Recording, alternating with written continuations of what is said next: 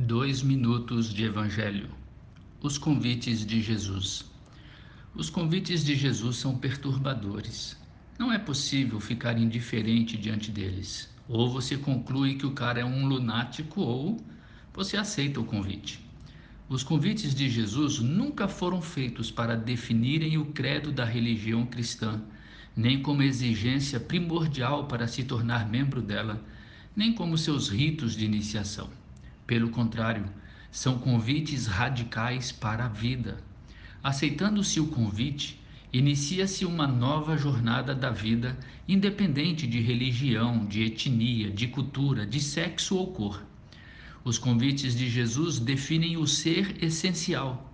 O resto é apenas o jeito de viver de cada um, que será transformado naquilo que precisar por obra do próprio Jesus que passa a habitar a pessoa e não pela exigência padronizada de alguma religião. Se você está cansado e sobrecarregado, venha a mim e eu darei descanso para a sua alma. Creia em mim e você será salvo. Permaneça em mim e você terá uma vida frutífera. Eu vim para que você tenha vida abundante.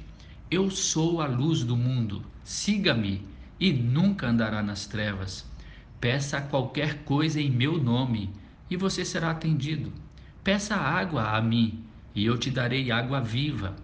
Creia em mim, e você passará da morte para a vida. Creia em mim, e eu habitarei em você, e estarei com você todos os dias.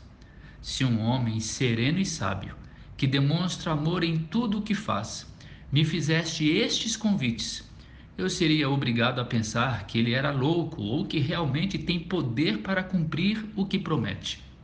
Eu o seguiria. Ou melhor, eu o segui e foi a melhor coisa que fiz na vida. Eu sou Adailton César, apenas um discípulo de Jesus.